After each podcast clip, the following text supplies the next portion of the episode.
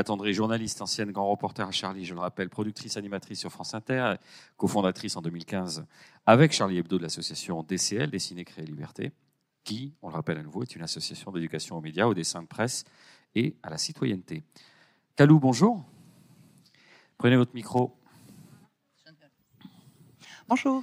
Vous êtes euh, community manager, gestionnaire de communauté, comment on dit en français Voilà, C'est tout de suite fait, plus administratif. Je suis euh, gestionnaire de communauté, responsable des réseaux sociaux pour le Do Tank. Vous allez falloir qu'on m'explique ce que c'est qu'un Do Tank. VLS, c'est c'est un acronyme qui signifie Vaccination et lien social. Vaccination et Lien Social, cofondatrice de Vaccin France Information et Discussion, cofondatrice et ex-membre de l'Extracteur. Exact. Et enfin, Marjorie Whitfield, bonjour. Bonjour. Vous êtes chercheuse en biologie de la reproduction, vulgarisatrice scientifique et co-animatrice du groupe Facebook Vaccin France Information et Discussion. Pourquoi vous faites signe? Vous avez encore un- une clé USB Il y a- oui, il y a- il y a Sans blaguer. ouais, ouais, mais là, je sais qu'ils l'ont. Je l'ai vu sur leur écran, là haut à la régie. Oui, il y a, il y a une, il y a un- il y a une présentation qui, qui nous Vous accompagne. aimez bien les, les- comment vous dites avec votre accent charmant? Euh, PowerPoint. Yeah. les pouvoirs points, puissance point, je sais pas comment on dit. On commence avec vous, Agathe. Justement, euh, le but du jeu, c'est de, de, de, de parler de, de- de ces trois acteurs, le journaliste, le citoyen et l'élu. Et finalement, euh, quel est le rôle de chacun dans, dans cette question de la désinformation et de la peur? Peut-être commencer par le, le rôle du journaliste, histoire de, de- bah, déjà de poser le, Le- le le- contexte et euh, balayer un petit peu certains lieux communs. Tout à fait. Alors, Vous effectivement. êtes sympas, les journalistes, finalement. Ah, on est sympa, ça dépend lesquels. Après, euh, voilà, on a, en tout cas, il y a, on a, on a un rôle qui est celui d'informer et, si possible, de, de montrer des choses qu'on ne, qu'on ne voit pas. C'est vrai. Euh, notre rôle s'inscrit dans un code de déontologie, une forme d'éthique. Euh, et puis, enfin, pour moi, parce que je ne vais pas non plus parler à la place des autres, il y a une différence entre l'actualité qui est en flux continu, qui s'arrête jamais, qui déverse, qui se déverse, qui se déverse, et l'information qui demande là encore ce fameux esprit critique, une suspension du jugement. L'information, c'est d'accord, je m'arrête. Qu'est-ce que ça vient dire du réel? Et qu'est-ce que c'est une information pour un journaliste?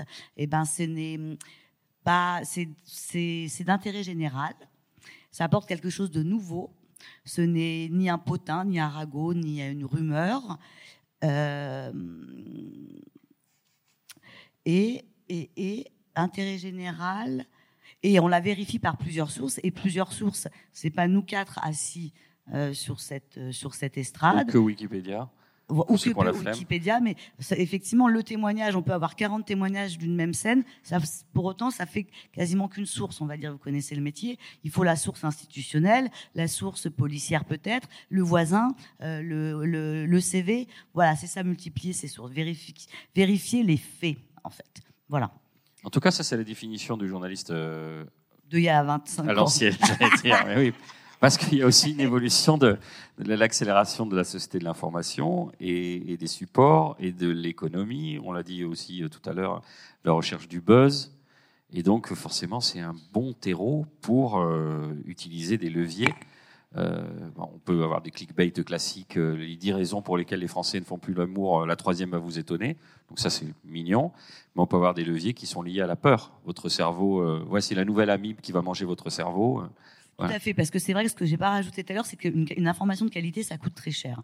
Et à Charlie Hebdo, pour le coup, qui est un journal hein, sans pub, sans rien, qui ne vit que ses, enfin, qui ne vivait que ses, enfin, qui vit que de ses abonnements et de et de ses lecteurs, mais là je parle de- d'un temps euh, que les moins de 20 ans. Euh, en tout cas, me permettait moi d'aller en reportage. Je pouvais passer deux mois au Venezuela, un mois à Tanger, enfin d'aller au cœur des choses. Et c'est vrai que le travail journalistique, Aujourd'hui, on est derrière son bureau. on- absolument. on suit le et c'est vrai de que l'AFP.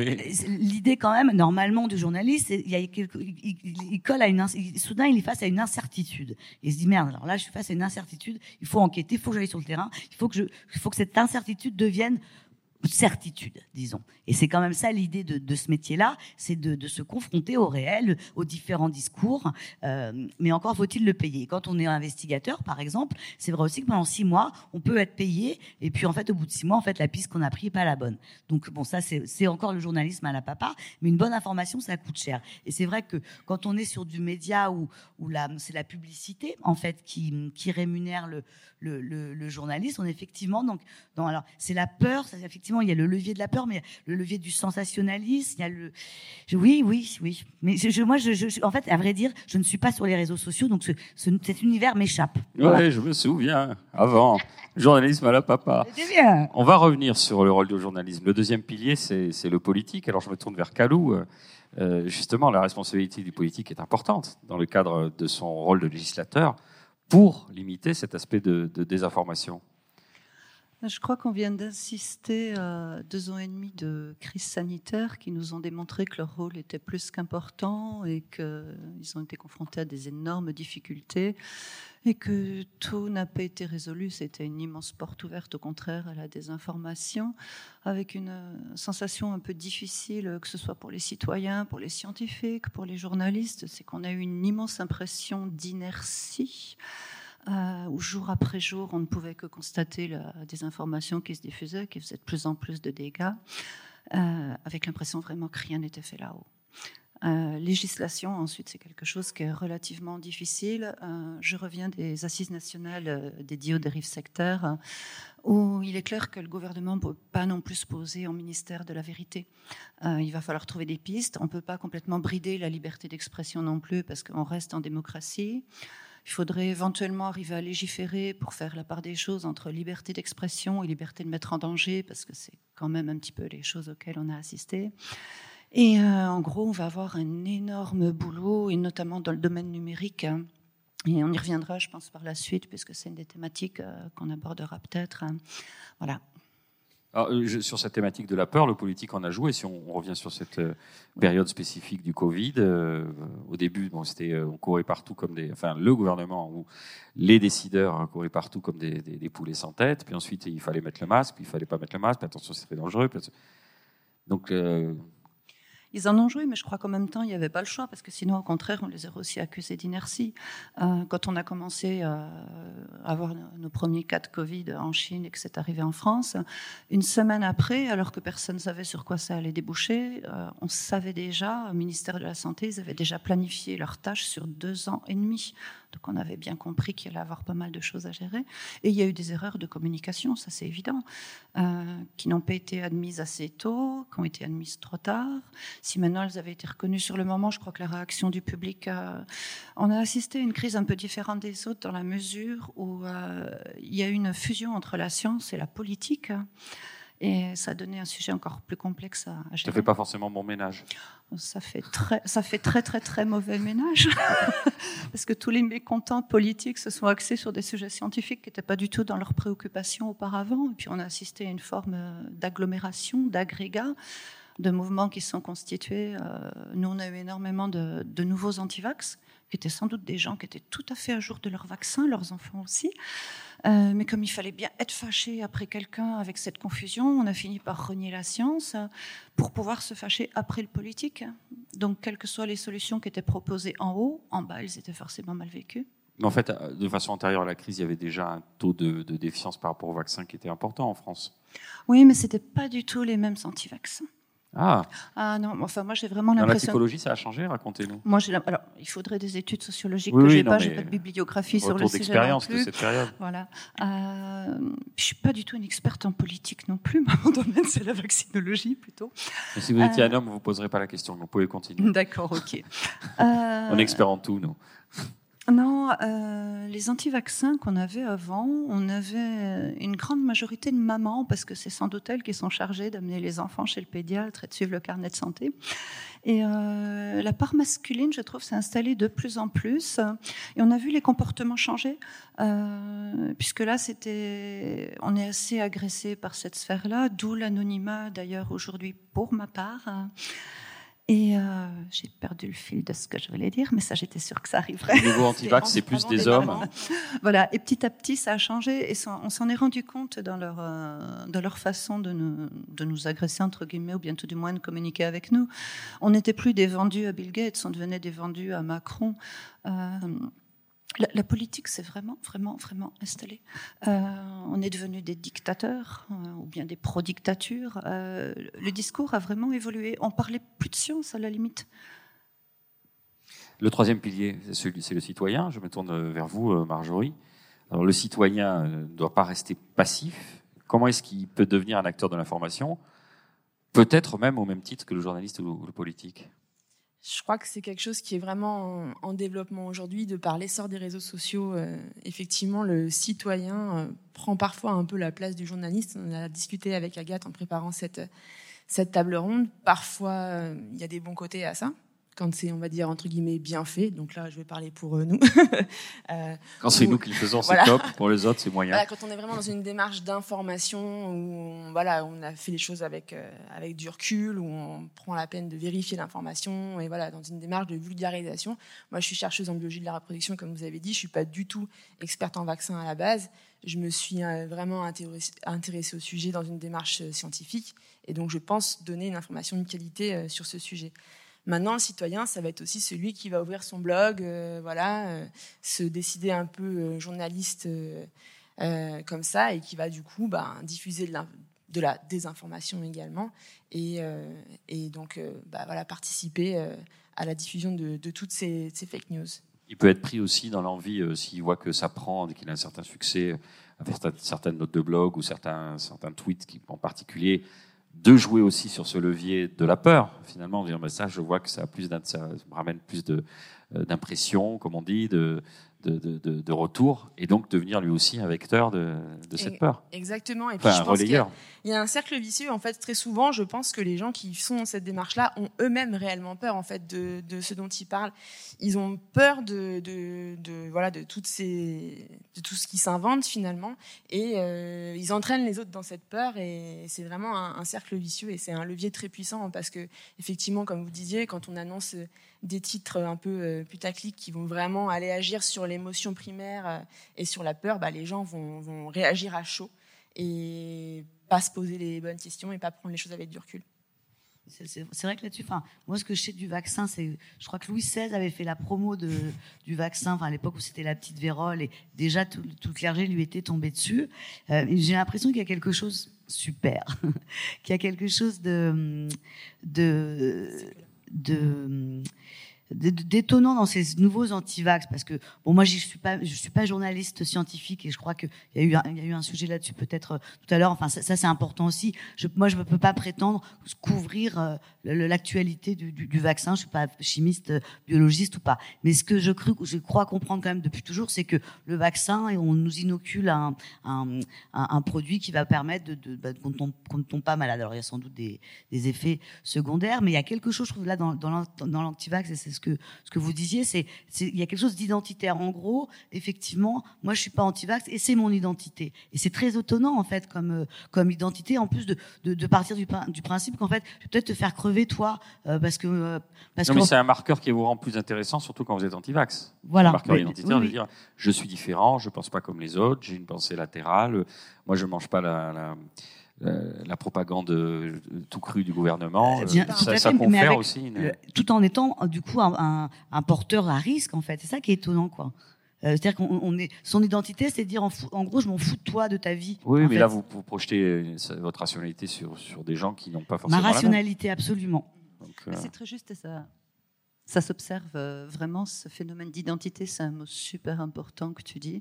Et c'est d'autant plus difficile pour eux ensuite de revenir sur leurs croyances, parce que non seulement ils partent trop loin, donc les biais d'engagement, ils se créent des familles, il y a des liens qui se tissent. En sociologie, il y a des super études à faire sur le sujet. Et le problème euh, de ce qui vient d'être abordé, ce sont les conséquences.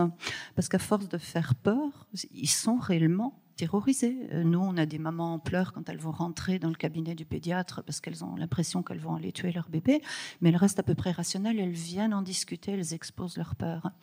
Alors qu'il y a une grande partie de ces gens-là qui sont excités par ces blogs, par ces pseudo-journalistes, on ne va pas citer les plus connus, hein, les fonds de tiroir.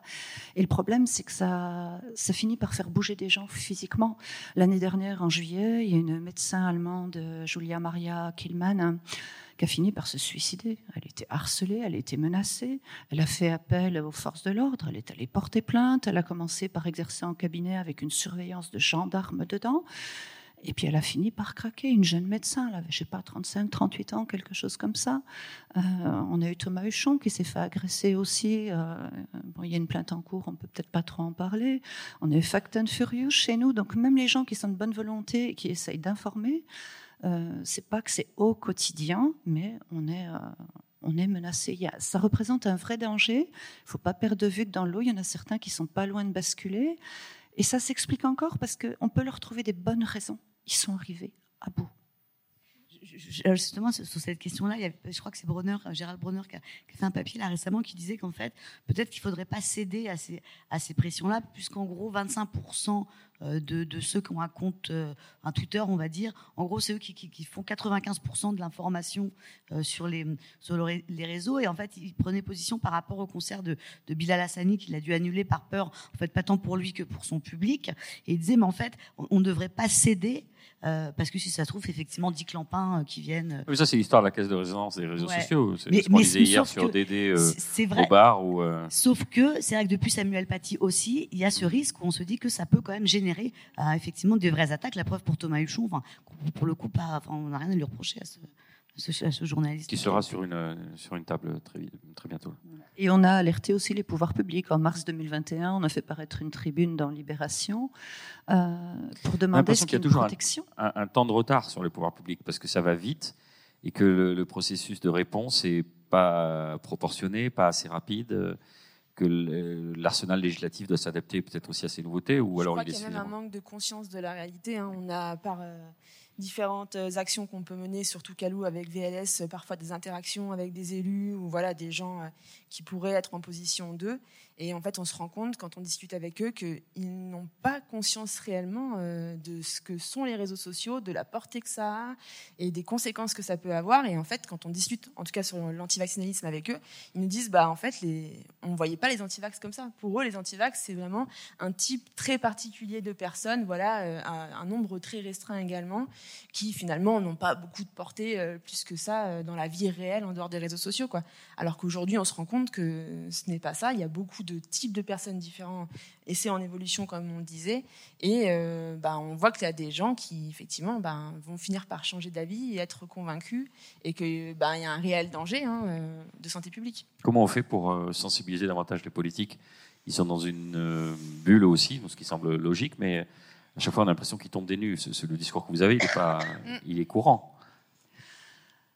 Alors, il tombe des nues, il y, a, il y, a, différents facteurs. Il y a déjà, effectivement, ils n'ont pas conscience de ce qui se passe réellement sur le terrain.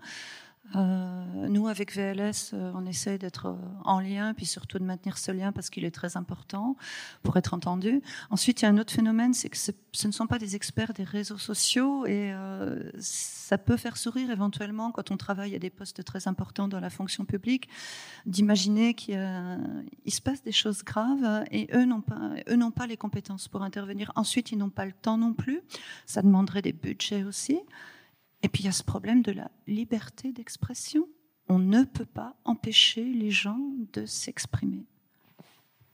Après, il y a une lenteur de la euh, justice aussi. Sur la table C'est vrai, c'est-à-dire qu'aujourd'hui, on peut, on peut dire des choses les plus invraisemblables possibles. Ça peut passer et au nom de la liberté d'expression, sauf si c'est un appel à la haine ou incitation à la haine ou un appel au meurtre. Mais donc, on peut dire les plus grosses bêtises, les plus grosses euh, euh supercheries au nom de la liberté d'expression. Et c'est ça qui est dingue, c'est ce que je disais tout à l'heure. Comment, en fait, aujourd'hui, 2 et 2 égale 4, euh, bah, c'est la même poids euh, que 2 et 2 égale 5 euh, devant la loi. Et c'est ça qui Ça veut dire quoi? Il faut faire évoluer le cadre législatif? C'est Moi, c'est ce que je disais tout à l'heure. Euh, moi, c'est des questions que j'aimerais vous poser à vous parce que je. Ah, quelqu'un est contre. Hein. Quelqu'un est contre. contre. En salle tournesol.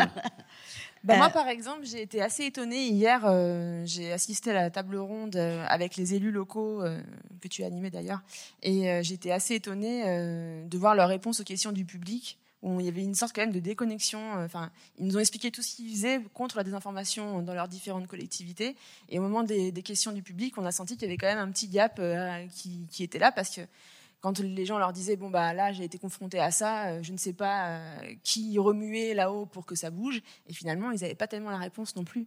Donc euh, le, député disait il faut voir votre député local parce qu'il parlait d'une situation particulière. Député local. Et quand on interpelle en disant on pourra reparler du document donc d'Arte qui a été financé en partie par de l'argent public hein, via la région Île-de-France, etc. voilà, on fait quoi Mais le reprendre dans la région Occitanie, expliquer qu'ils avaient un système de de, monitoring, enfin, qui pouvait, euh, euh, enfin, dans l'attribution des fonds, vérifier, euh, avoir le temps de vérifier si c'était légitime ou pas. Donc, Oui, et une fois que nous on alerte, une fois que le document est sorti, une fois que des gens ont passé six mois à faire un debug pour démontrer à quel point c'était un ramassis d'âneries, qu'est-ce qui se passe? Quelles sont les sanctions, où sont les excuses même de dire, ben oui, là, publiquement, il y a eu un problème.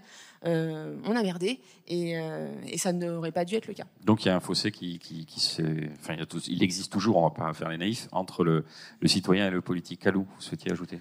Euh, oui, ça va changer quand même. Il y a des choses qui vont se mettre en place. On a déjà l'ARCOM, je pense que c'est un, bon interlocuteur et c'est un vrai soutien dans cette démarche-là, qui souhaite mettre auprès des GAFAM des moyens de préserver les plateformes de problèmes systémiques.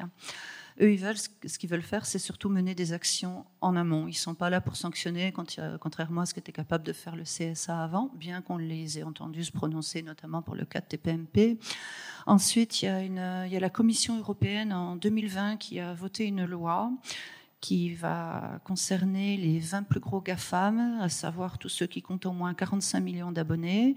Ça commence à se mettre en place cet été, ça devait être effectif en février 2024. Et là, les plateformes euh, vont être obligées de modérer leur contenu beaucoup plus que ce qu'elles sont en train de faire actuellement, donc ça va déjà quand même sur le papier. Modération a priori ou a posteriori? A posteriori. Et a priori, ils sont censés aussi faire remonter ce que les algorithmes peuvent détecter. Ça, c'est en cours de négociation. Ça serait une bonne chose. Euh, donc, supprimer le contenu problématique. Euh, après, il va falloir définir le problématique oui, parce qu'on va se heurter à plusieurs aspects. D'abord, la liberté d'expression. Ensuite, la conception, la liberté d'expression anglo-saxonne et la nôtre, qui n'est pas la même. Tout à fait. Et, qu'est-ce qu'on entend ensuite par le contenu haineux Donc, euh, en fonction de la culture américaine ou européenne, c'est là encore. Euh, donc, il y a beaucoup de notions subjectives qu'il va falloir mettre en, ordre de marche. Et cette directive, elle n'est pas attaquée par des, groupes de pression euh? Pas à ma connaissance, mais ça ne veut pas dire que ça l'est pas. Hein. Ensuite, c'est eux qui vont être responsables d'estimer l'impact que leurs plateformes ont sur les ah bah utilisateurs. L'auto, ça devrait bien se passer. on croise les doigts. Et euh, ils seront soumis à un audit annuel aussi. Alors quand on parle de, peur, on parle aussi euh, de la peur de la science, euh, la perte de confiance dans les institutions, on l'a dit sur les, politiques. On, peut comprendre que les citoyens se méfient par rapport à, pas mal de scandales qui ont, eu lieu. On, on, se souvient du Mediator ou du sang contaminé. Donc finalement, on va vite en besogne, on fait l'amalgame et il y a un rejet de la science. Enfin, je dis, on peut le comprendre parce qu'il y a eu quand même des errements, mais aujourd'hui, c'est encore le, mettre tout le monde dans le même sac. Effectivement, il y a des complots, ça existe, en tout cas des, machinations. Enfin, vous, le dites là. Moi, je sais que par exemple, le, quand, pendant la crise du Covid, euh, euh, que le gouvernement décide de dire qu'il n'y avait pas besoin de masques, que ça servait à rien. Aujourd'hui, dans les écoles et en prison, c'est un problème parce que c'est vraiment parti de haut. Et j'aurais préféré qu'on ne nous infantilise pas et qu'on nous dise voilà, on a besoin de masques, c'est très grave. Et là, il y a quelque chose qui pose problème. Dans reconnaître qu'on n'avait pas les stocks et reconnaître qu'on ne bah, pas bah, pour En tout, cas, moi, je, je, je, trouve que je, ça aurait su été plus malin parce que une fois qu'on a menti, effectivement, ça, ça, ça, ça, ça, ça, ça laisse dans l'esprit qu'on peut mentir encore. Alors, la question du complot, c'est une chose, c'est la question du doute. Donc, il faut toujours douter de ce qu'on nous dit, c'est très bien, mais le, le doute, c'est pas la suspicion. Et, et c'est encore ce temps de mais oui, enfin c'est vrai qu'ils nous ont pas aidés quand même beaucoup. C'est non, mais pour je vous laisse pas parce que comme vous êtes là-dessus, je, je, moi je me dis comment vous faites aussi pour dire oui bon bah là c'était pour des raisons de, de, de sécurité sanitaire ou, ou de, de l'ordre de, de, respect de l'ordre public. Mais alors attendez, je me fais l'avocat du diable. Est-ce qu'on aurait mieux fait? Est-ce qu'on dit c'est une pandémie à laquelle on n'est pas eh. par définition euh, prêt on doit gérer euh, quelque chose et il y a 60 millions de personnes qui dépendent de nos décisions. Euh, Évidemment, en refaire le match a posteriori est beaucoup plus facile.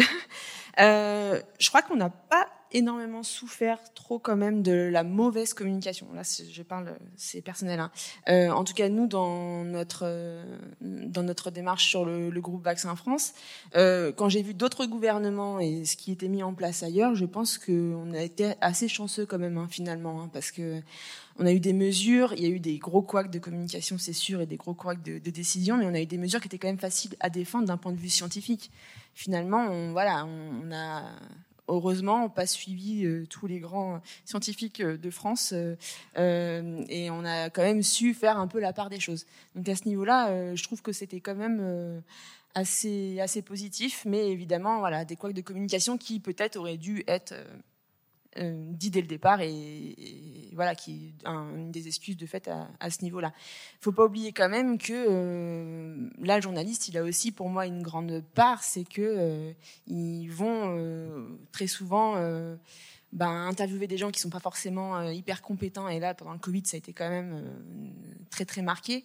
Et euh, vont chercher toujours à buzzer sur les mêmes informations, fausses informations, ou, ou, tourner en boucle sur le même problème, etc. Et là, pour le coup, je trouve que le journaliste, il a vraiment sa part dans cette dans cette problématique. C'est vrai que une information, c'est aussi c'est pas de la com c'est pas de la publicité. J'avais quand même oublié l'essentiel. et c'est vrai que moi, je suis très étonnée de voir aujourd'hui, en fait, ces journalistes, donc effectivement, qui vont plus trop sur le terrain, mais en fait, l'information du jour, c'est ce qui s'est passé sur la twittosphère, en fait. C'est très étonnant cette, manière comme ça de réalimenter un non-sujet dans le fond, puisque si, si Brunner a raison qu'il y a que 25 de, de types qui font 90% de l'info, ça veut dire qu'effectivement, il y a des non-sujets qui sont absolument remis sur le tapis par des médias de flux euh, classiques. Quoi. Ouais, ouais. Après, ça marche pas à tous les coups, hein, parce qu'il y a ces bulles de filtre, il y a le, les éditorialistes, il y a toujours les mêmes experts, et on se rend compte, par exemple, sur le projet de loi sur les retraites, euh, que comme les Français étaient majoritairement, enfin plus que majoritairement contre, à un moment donné, la cavalerie médiatique classique a dû s'aligner sur quand même les besoins du peuple pour pas que le gap soit vraiment trop, enfin sur l'émanation du ressenti des gens, plutôt pour pas que le gap soit trop important. Mais pendant, même si ça a tourné pendant trois semaines avec les éditocrates traditionnels et leurs éléments de langage, à un moment donné, le réel euh, pique et revient, quoi. Donc euh, ça, c'est plus une considération. On vous regarde depuis tout à l'heure. Pardonnez-moi. Qui, qui, est très pertinente. Je, vous, vous, vous, nous passez effectivement des dessins de presse euh, à caractère humoristique. Alors voilà, est-ce qu'on peut combattre, la réponse à la question, la peur par l'humour? Voilà, c'est. Oui, oui, oui. Alors effectivement, sur, sur, sur ces sujets. En fait, le, Charlie est souvent incompris parce qu'ils ils, ils, vont puiser dans l'humour noir, qui est un humour qui, qui se joue des, des, des tragédies. C'est la question de quoi on rit. Est-ce qu'on rit pour exclure? Est-ce qu'on rit pour inclure? Est-ce qu'on rit pour faire réfléchir? Euh, Et effectivement, moi, pour moi, mon avis, l'humour, c'est façon avoir de l'humour, c'est avoir de l'esprit critique. Après, on partage pas toujours euh, toujours le, le, le, même humour. Et juste plus, pour moi, c'est vrai que je suis pas une spécialiste du vaccin, euh, pas une spécialiste de, des réseaux sociaux mais euh, il y a quelque chose sur le, le, le, journaliste, le citoyen et la peur qui, qui, qui s'est pour moi en fait fusionné le 7 janvier 2015, où euh, après les attentats, où là tout s'est mélangé. Comment la journaliste a dû s'engager pour ne pas céder à la peur. Voilà, enfin, c'était surtout là-dessus que je voulais m'exprimer. Euh. mais effectivement, l'humour, et vous aussi, je crois, les filles, vous avez des, des, des gags. Est-ce que vous pouvez nous les expliquer? Effectivement, alors euh, sur Vaccin France Information et Discussion, on est vraiment sur un groupe euh, sérieux, on va dire, où on n'utilise pas l'humour. Au contraire, on est assez euh, strict là-dessus parce qu'on est vraiment dans un dans un lieu, voilà, de, pour aider les gens à mieux comprendre la vaccination. Il ne faut pas qu'on se moque d'eux. Finalement, ils sont dans une démarche ici pour pour finalement apprendre des choses. Et il y a d'autres euh, approches hein, qui sont réalisées notamment par les vaxeuses qu'on peut voir là, qui est une page euh, Facebook hein, qui, elle, au contraire, utilise beaucoup le sarcasme et l'humour pour faire passer des messages et euh, pour aussi un peu décrédibiliser souvent ces, propos anti-vax, les tourner en ridicule pour que les gens tombent pas dans le panneau. Finalement, là, on voit par exemple un exemple de ce qu'elles peuvent faire euh, sur leur page Facebook, les vaxeuses, où elles vont utiliser euh, bah, voilà, des messages qui ont été postés par des anti-vax et elles vont les tourner un peu en ridicule, hein, comme on peut le voir ici. Vous pensez que c'est faux ce qui lui est arrivé? D'expérience, euh, oui, voilà. Et d'ailleurs, c'est très amusant, c'est que très souvent, euh, les anti-vaccins purs et durs nous disent que dans leur entourage, ils ont au moins une dizaine de cas graves, cancer, euh, mort subite et Vous, vous arrivez à lire là-haut, oui? Je vous le lis, sinon mon frère est décédé huit jours après la troisième, donc vaccination. J'ai une sœur et un neveu qui se battent contre des cancers fulgurants, et je ne parle même pas de l'hécatombe dans mon entourage amical ou professionnel. Tout mon soutien pour votre fille. Emoji qui pleure, enfin qui est inquiet c'est marrant parce que ça, c'est effectivement comme quoi aussi l'humour, c'est une culture. Il faut, il faut une connivence en fait parce que c'est quelque chose qui peut être tout à fait pris au premier degré. Et c'est tout aussi le problème de de, de, Charlie. Et c'est euh, comment il s'appelle le mec qui a fait un faux. Euh, euh, comment il s'appelle Oui, c'est ça, Flibustier. Ouais. Voilà. Et la question du second degré, c'est pas évident parce que, vous voyez, moi qui suis pas dedans, eh ben, j'aurais pensé que c'était un vrai, un, vrai. Même vous qui faites eh ben, l'éducation aux médias, même vous qui depuis, qui avez créé une association dédiée pour expliquer le dessin de presse. Mais parce que comme quoi, c'est important l'expertise, à vrai dire. C'est que ce, ce genre de truc, effectivement, je pense que j'ai dû le voir passer euh, sur des d'autres complots d'ailleurs, hein, sur d'autres théories du complot, et donc ça ne me choque pas. Je me dis, bah vraiment, quel gros con, mais euh, voilà. C'est comme, comme, quoi, c'est délicat l'ironie, le, second degré, et, et, il faut partager ces mêmes référents. Vous, tout de suite, vous voyez que c'est un gag, quoi. C'est surtout très difficile à gérer pour les GAFAM, pour les plateformes, parce qu'elles prennent ça pour de la désinformation. Ah c'est une limite, hein, on parle beaucoup d'intelligence artificielle, mais pour l'instant, l'ironie n'est pas. Ils ont du mal à le traiter algorithmiquement parlant. Donc cet article-là, c'est encore les vaxeuses qui a très très bien marché. Hein. Je crois qu'il y a plus de 6000 commentaires sous cette publication. Et effectivement, euh, voilà, un hôpital va remplacer les médecins par des parents qui ont fait leurs propres recherches. Euh, ça fait euh, beaucoup rire. Et c'est vrai que ben, je pense que les gens aussi, ça les fait se questionner en se disant, voilà, quand on lit tout le détail, effectivement, bah, peut-être que je vais un peu laisser les médecins faire. Alors, à, une échelle à chaque fois personnelle, on, a vu avec l'avènement effectivement de la pandémie que les, petits délires du tonton raciste du dimanche ont quand même euh, été démultipliés parce qu'à l'époque, on l'écoutait vaguement. Aujourd'hui, l'opinion sur rue, et on peut opposer, par exemple, une chercheuse comme vous à quelqu'un qui dit non, mais moi, j'ai fait mes propres recherches. Tout, tout se vaut, hein. c'est ce que vous disiez tout à l'heure, Agathe. Quoi. Comment on fait euh, pour lutter contre ça? C'est vraiment l'essence de, ces deux jours euh, des rencontres de l'esprit critique. Comment on fait? Il y a eu plein de conférences là-dessus hier qui étaient d'ailleurs très intéressantes. Je te laisse. Non, j'aime beaucoup l'humour et par moments, effectivement, ça fait du bien, mais je crois que pour essayer de semer au moins une petite graine, il faut partir du principe qu'on ne va convaincre personne. Il ne faut pas que convaincre soit un objectif en soi, sinon je pense qu'on va à l'échec. On peut éventuellement semer une petite graine, un trait d'humour, ça peut en être un aussi.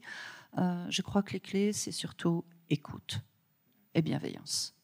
Parce que vous, dans, l'acronyme tout à l'heure, pour aller dans ce sens, vous parlez de lien social aussi. Vous, préférerez maintenir un dialogue même ténu plutôt que. Bah, rompre, ça sert à rien. Le, clivage, il existe déjà. Si on tape dessus, on l'augmente, ce clivage. Si on n'entend pas les inquiétudes, on augmente ce clivage. Donc, lien ténu ou pas, je pense qu'il faut le maintenir. Hein. Après, dans les faits, on... c'est pas vraiment les, les et durs qu'on va, même quand on parle de complotisme de façon généralisée, c'est pas les gens qui sont profondément dedans. On va pas ramener euh, Thierry Casasnovas, Silvano Trotta à la raison. C'est pas c'est pas un objectif, ces gens-là. L'objectif, ce sont les gens qui sont en quête d'information et qui se méfient de tout ce qui peut avoir trait au gouvernement, donc les médias classiques qui vont penser que tout blog, effectivement, ça devient du journalisme de qualité, indépendant. Et euh, c'est ces gens-là, quand ils sont sur le point de basculer. Donc je sais que même nous, quand on va se mêler de discussions, parce qu'on va sur des postes euh, des médias justement mainstream, c'est pas aux pur et dur qu'on s'adresse. C'est aux gens qui vont passer, c'est aux lecteurs silencieux, qui vont peut-être se dire, c'est quand même bizarre le gars qui est persuadé d'un truc qui fait vachement peur. Pourquoi il l'insulte Pourquoi il menace? Pourquoi c'est vrai? Pourquoi il n'a pas d'argument? Euh, Et puis essayer de semer des petites graines comme ça dans la discussion, euh, tout simplement. C'est là aussi, je pense que le rôle du citoyen, il est important quand il peut euh, être vecteur de la bonne information, puisque, comme le disait Calou, les grands médias sont décriés par ces populations-là, ils ne les croient plus. Tout ce qui vient du gouvernement est aussi euh, bah, très mal perçu, évidemment, puisque c'est un peu le camp d'en face. Et donc, pour recréer de la discussion et du lien, ben, il, voilà, il reste plus que le citoyen, finalement, euh, qui va pouvoir euh, faire cette démarche qui n'est pas étiquetée politiquement, en tout cas nous on l'est évidemment pas sur le groupe, et qui du coup va, va venir voilà juste euh, bah, en tant que citoyen pour discuter, pour essayer de recréer de la discussion. Euh. Mais spécifiquement ces gens-là, ils vont pas aller sur votre site. Comment on va les chercher? Ils se méfient des sites mainstream, ils se méfient du gouvernement, ils ont leur euh, leur site préféré, ils sont maintenus dans leur bulle. Comment on les fait sortir Comment on rentre dans leur bulle? Comment on les fait sortir? Vous voyez, c'est bah, il faut être sur le terrain, donc sur le terrain des réseaux sociaux, donc sur les groupes Facebook. On a, euh, on est plusieurs, je pense, à avoir euh, différents profils, par exemple, pour naviguer ici et là euh, sur les groupes anti-vax de manière un peu sous-marin, on va dire, pour aussi, bah, des fois, linker notre propre groupe, donner de l'information ici et là. Voilà, il faut être, il n'y a pas d'autre moyen, hein, finalement, il faut être sur le terrain. Souvent, on nous dit, les réseaux sociaux, c'est pas le bon endroit pour faire de l'information, mais en fait, c'est l'endroit où est la désinformation. Donc, c'est l'endroit où on doit être pour en faire de, de Est-ce que ça ne l'information. dit pas quelque chose que vous soyez obligé d'utiliser un, un pseudo, Calou Ça ne dit pas quelque chose que vous soyez de- pour vos actions que... Euh, Si, ça. Calou 66. Ça, ça dit qu'on a qu'on n'a pas envie d'avoir des représailles. Euh, moi, j'ai des amis qui ont retrouvé des gens euh, à leur domicile. Moi, j'ai pas envie de retrouver un jour euh, Non, quelqu'un. non, bien sûr, mais sous-entendu, vous l'avez dit tout à l'heure, ça s'est polarisé, c'est tendu, et, euh, et a fortiori sur des sujets que vous traitez. Donc, c'est pas un peu le grand écart de voilà, maintenir le lien social avec des gens finalement qui ont un potentiel d'agressivité, euh, voire invasif euh, fort. Quoi. C'est pas évident. Mais je vois pas. euh, Non, non, mais euh, très bien. Oui, c'est pas évident, effectivement. Et puis, je pense qu'il faut se protéger. Hein. Dire, on peut pas envoyer tous les citoyens au casse-pipe parce qu'on n'a pas d'autres moyens, on va dire, pour recréer ce lien. Il faut savoir se protéger, faire attention, effectivement. Et si l'anonymat, c'est une solution, ben, il faut l'utiliser. Moi, j'interviens avec mon propre nom. Euh, comme je travaille dans un laboratoire de recherche publique, euh, mon nom et mon enfin mon lieu de travail est facilement trouvable. Et quand je travaillais à Paris, euh, j'ai déjà eu des, messages en mode je t'attends à la sortie de ton laboratoire. Voilà, on va discuter, on va finir cette discussion qu'on avait sur Facebook ensemble. Quoi. Donc il faut, je pense, pas aussi céder à la peur, mais faire attention parce qu'effectivement, ben, ça arrive. hein, euh. La solution, ça serait la levée de l'anonymat pour tout le monde. On va, on- vous savez qu'on ouvre beaucoup de débats sur le règle. Celui-là, on va pas l'ouvrir. Il y a je- beaucoup de tables, je- je 110 pense tables. quelque chose en effet là-dessus, oui, c'est vrai. Ah oui, ce serait ça. Euh, moi, j'ai failli Non, intervenir. mais il y a d'autres euh, effets collatéraux, parce que ça, ça va servir vos intérêts potentiels, mais il y a d'autres gens que ça va, qui, qui, qui ont, d'autres soucis. euh. Donc, enfin, on va, on va pas ouvrir ce débat. On n'ouvre pas. Non, la peur, on va revenir, on va finir sur la peur avant d'aborder les questions du public. Qu'est-ce qu'on fait quand on voit une information inquiétante et qui, qui fait appel tout de suite à nos émotions? Donc, qui chante un petit peu un processus de rationalisation. Mais c'est ce Je que sais vous, pas qui c'est. ce que vous disiez tout à l'heure. C'est cette espèce. Enfin, c'est vrai qu'il y a quelque chose là où le, le citoyen, il est, il est dans une espèce de cooptage médiatique. Donc, il reste complètement dans sa bulle. Dans son, il finit par avoir que les mêmes copains, que les mêmes discours. Or, il y a quelque chose qui est intéressant dans les médias de, de flux, on va dire mainstream, c'est qu'en fait, ils viennent nous amener, comme il y a une ligne éditoriale, ils viennent nous amener aussi sur des choses qu'on connaît pas et l'inconnu. Et je crois que c'est ça Ah, aussi. là, qui- je me permets de disconvenir respectueusement, parce Oui. que quand vous achetez le Figaro, vous connaissez la ligne et vous êtes dans une Alors, autre on bulle. connaît la ligne mais ça ne nous empêche pas de trouver un article Ou sur une société ou Libé, mais qui, qui nous amène là où on ne pensait pas qu'il nous amènerait, en fait. Et je trouve que c'est aussi ça l'intérêt de ces médias-là, même si on sait que Libé, la ligne éditoriale, c'est d'être euh, voilà, de gauche, hein, euh, très, très, très clairement. Et d'ailleurs, euh, euh, bon, non, c'est pas le moment d'ouvrir ce débat non plus. Euh, mais en tout cas, on peut, ils peuvent aller nous amener, nous trouver un reportage, j'en sais rien, sur le goût de la frite. euh, euh, et on se dira, bah tiens, je m'étais jamais interrogé sur le goût de la frite euh, au fin fond du, du Capitole. J'en- J'en sais rien, mais en tout cas, il y a quelque chose où le, journal, il a quand même le, média mainstream, comme on dit. Il y a une ligne et il y a une, invention aussi du journaliste qui va aller gratter un reportage qu'on n'aura pas vu. Et je crois que c'est ça qui fait que plus on est confronté au réel, à ce réel-là, sans que ce soit forcément de la vérité, plus en fait on, va tilté quand il y aura une info où ça a l'air trop beau ou trop flippant pour être vrai. Et il se trouve que bah, des fois la réalité, elle est, euh, euh, moins flippante que ce qu'on voudrait. Allez, je me lève, on va passer euh, aux questions. Oui.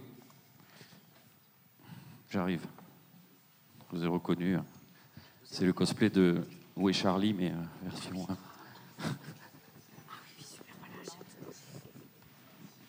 Bonjour. Euh, moi, j'ai deux questions. Euh, en fait, tout à l'heure, il y avait des, euh, il y avait les, euh, des caricatures qui étaient mises, et entre ce que disait Calou et ce que j'avais euh, lu sur le sujet, les complotistes et sur les choses antivax, c'est que, j'ai l'impression qu'il y a un décalage entre la représentation et, la réalité.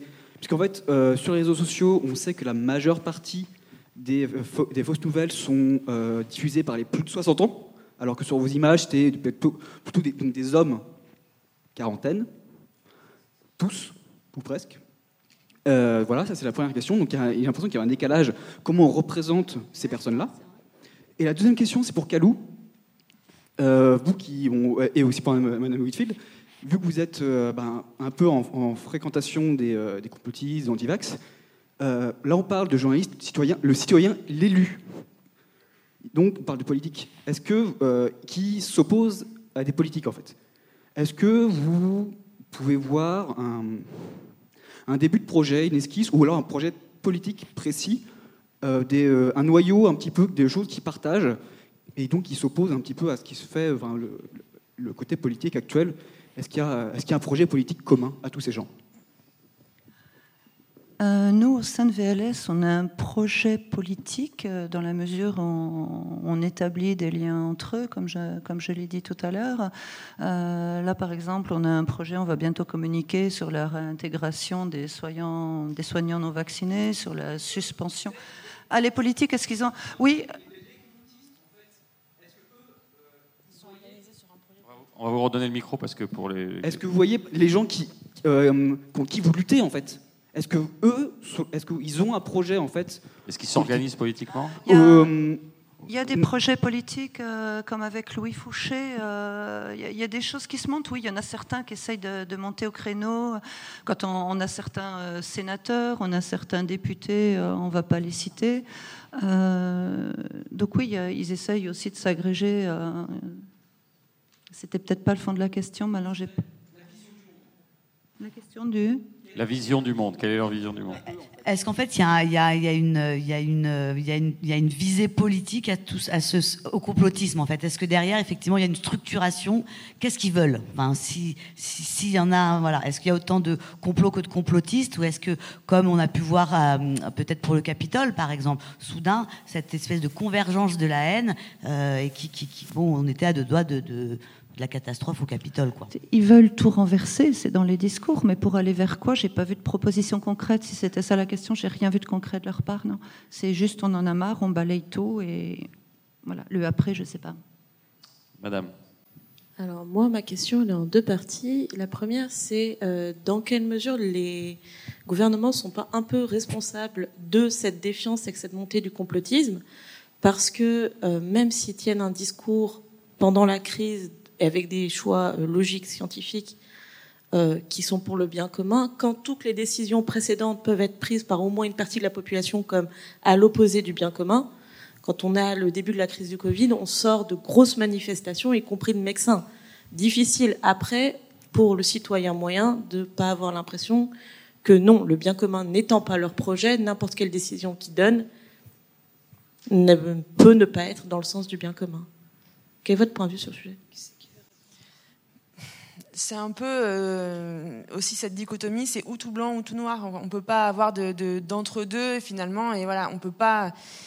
N'importe quel gouvernement euh, aura des choses à se reprocher sur tout un tas de sujets, et c'est aussi le cas, par exemple, quand on parlait euh, voilà, de la défiance envers la science, c'est le même problème. Hein. Je veux dire, la science, elle a fait des erreurs, il y a des choses voilà, qui, et qui aurait pas dû être faite comme ça, mais c'est pas pour ça qu'il faut tout jeter. Et en fait, du coup, il faut aussi apprendre, je pense, aux gens et communiquer là-dessus sur le fait que ben on peut pas euh, voilà tout jeter sous prétexte qu'il y a des choses qui ont été mal faites.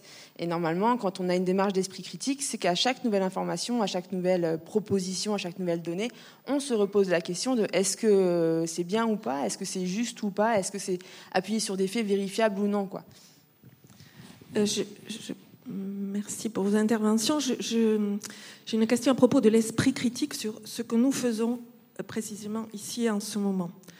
C'est-à-dire que euh, moi, je m'attendais à ce qu'on parle des lanceurs d'alerte, qu'on parle de, la presse qui n'est pas mainstream, précisément avec Blast, Mediapart, Disclose et tous les autres qui font un travail qui, même s'il n'est pas mainstream, est de qualité et souvent euh, fait la preuve de, ses sources. Donc euh, de cliver entre mainstream et pas euh, sur la qualité journalistique me convient pas, enfin ne convient pas à l'esprit critique en tous les cas.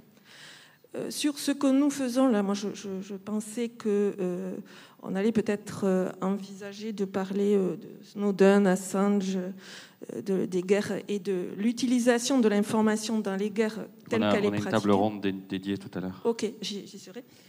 Et puis, pour revenir à la question du vaccin, euh, et, puis plus généralement de l'esprit critique, euh, peut-être que ça va être traité ou que ça a été traité ailleurs, de prendre du champ. C'est-à-dire qu'il n'y a pas si longtemps, en matière médicale par exemple, et merci pour l'intervention précédente, euh, des, responsables politiques ont parlé de responsables mais pas coupables dans l'affaire du sang contaminé pour ceux qui n'étaient trop jeunes pour voilà. Et, donc je, pose juste ces questions pour savoir comment nous-mêmes, au micro, et voilà, nous nous comportons face aux choix que nous faisons et, à la forme des présentations que nous faisons. Je vais peut-être pas pouvoir répondre à toute la question, mais au moins en partie, il faut qu'on fasse preuve d'une grande transparence. Et les problèmes, il faut apprendre à les reconnaître.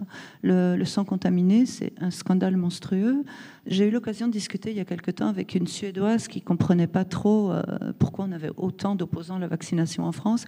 Puis en fait, quand en discutant un petit peu, elle me disait qu'en Suède, il n'y a jamais eu aucune affaire. Il y a une transparence totale de leurs autorités sanitaires. Hein. Il y a une confiance en la science, mais ils n'ont pas les casseroles qu'on a nous. Et on n'est pas les seuls à en avoir. Hein.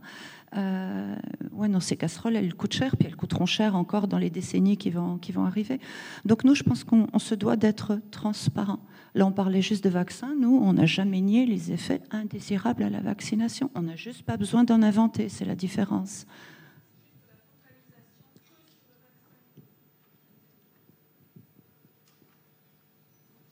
Focalisation sur le vaccin, c'est exclusivement. Oui, oui. Pourquoi oui, pourquoi on, est peut-être un peu passé à côté du sujet apparemment. Bah, c'est lié, lié, aux deux personnes. Au domaine de compétences des intervenants, malheureusement. Le domaine, voilà, c'est l'expertise des deux. Après, ce qui, est, ce qui est quand même, euh, c'est le truc. Encore une fois, la qualité de l'information, c'est ça, et c'est vrai qu'en fait, tous ces complots, ces scandales sanitaires, ils finissent quand même par être dévoilés, et ils le sont parce qu'il y a des lanceurs d'alerte et parce qu'il y a des journalistes qui font leur boulot. Mais c'est vrai que, à la différence d'une d'une fake news ou de, en fait, ça, ça prend du temps en fait à prouver, à pouvoir euh, être euh, explicité. Et c'est pour ça que l'information, elle est, elle, est, elle est compliquée, elle est chère et elle est longue à être de qualité. Et la deuxième chose, euh, et la deuxième chose, euh, en fait, je crois que c'est ça qui fait la différence entre, entre guillemets, celui qui, est adhérent, qui est complotiste, et le, citoyen lambda, effectivement, qui est perdu dans, dans tous ces sujets de, euh, de, de, d'information, d'actualité, c'est que le, complotiste, il est en permanence dans le soupçon. Et en fait, tout va toujours venir nourrir le fait que, ah bah voilà, ah bah voilà, il n'y a pas de preuve, donc c'est bien la preuve que, que moi j'ai raison et, qu'on me l'a fait à l'envers. Alors que le citoyen qui doute, il, à un moment donné, encore une fois, il suspend son, jugement et en fait, avec la, la comment dirais-je, l'ajout la, de nouveaux faits portés à sa connaissance, il peut changer d'avis. Et c'est ça qui est intéressant, en fait. Euh, euh dans, enfin, pour moi, le, c'est se battre contre soi en fait aussi l'esprit critique. Et effectivement dire ah bah tiens là c'est marrant il y a trois ans j'aurais pensé ça aujourd'hui plus du tout parce qu'on m'a apporté des faits mais des faits. Voilà enfin bon je, ne sais pas si je réponds à votre question mais je pense qu'effectivement il y a euh, ouais. on va prendre deux dernières questions oui, merci. Euh, par rapport en fait au, titre de la, table ronde, vous avez beaucoup parlé vaccins, ce qui est, normal vu, la, compétence des intervenantes. Mais en fait, moi, je, trouve que la situation était pas si mal, en ce sens où, au moins dans les médias mainstream, euh, il n'y avait pas de doute. Enfin, les, journalistes ont essentiellement fait leur travail et essayer de contrer la désinformation qui était effectivement dans des, dans des euh, réseaux alternatifs. Euh, par contre, il y a plein d'autres sujets où je trouve qu'on trouve beaucoup de bêtises en fait dans les médias mainstream. Et je veux parler des pesticides, par exemple, et l'impact des pesticides sur la santé. Où là, pour de coup, il y a des journalistes mainstream qui agitent les peurs hein, et qui agitent le complotisme. Et on peut penser aussi au nucléaire, où même chose. En fait, on retrouve des horreurs euh, dans, le, dans les médias mainstream. En fait. Donc, finalement, d'une certaine manière, je trouve que sur le sujet des vaccins, situation, elle n'est pas si mauvaise que ça par rapport à ce que les journalistes mainstream racontent. On vous invitera sur le nucléaire? Ils ont invité énormément de désinformateurs aussi. Hein. On a donné la parole à des gens qui sont scientifiques, certes, mais qu'on n'aurait jamais dû laisser s'exprimer dans des grands médias comme ça. On ne va pas donner de nom non plus. Je pense que tout le monde a les références. Euh, le sujet n'a pas toujours été bien traité. Hein. Monsieur. Bonjour. Je voulais revenir à, un moment, donné, vous avez parlé de régulation de, la liberté d'expression, enfin régulation entre guillemets. Euh, et je voulais savoir, enfin, dans, le sens où il fallait peut-être euh, interdire entre guillemets aussi certaines fausses informations. Et euh, je me demande si ça va pas avoir un effet inverse en fait et nourrir, enfin, parce que j'ai des proches à côté de qui sont un peu dans, un système un peu complotiste. Et ces choses-là, en fait, c'est du pain béni pour eux aussi de se dire ils interdisent ça parce que, enfin vous avez compris le. Il est surtout pas question d'interdire quoi que ce soit. Il est question de donner aux GAFAM les moyens de prévenir les problèmes systémiques auxquels ils sont confrontés. Euh, il est question éventuellement de, donner les moyens à la population. Ça, par contre, ça serait un gros sujet politique et ça va pas être le débat non plus, mais ça, ça serait une bonne chose. Il est hors de question d'interdire quoi que ce soit. La seule chose qui va être interdite prochainement, c'est la publicité sur les grandes plateformes pour soigner les maladies graves. On n'aura plus le droit de faire de pub pour vendre euh, du jus de céleri pour enlever un cancer. Ou autre. Ça, c'est la seule chose qui va être interdite. Le reste, il n'y a rien d'interdit. On dommage, pourra toujours se dire tout écrire. Ça marchait bien, c'est dommage. Oui.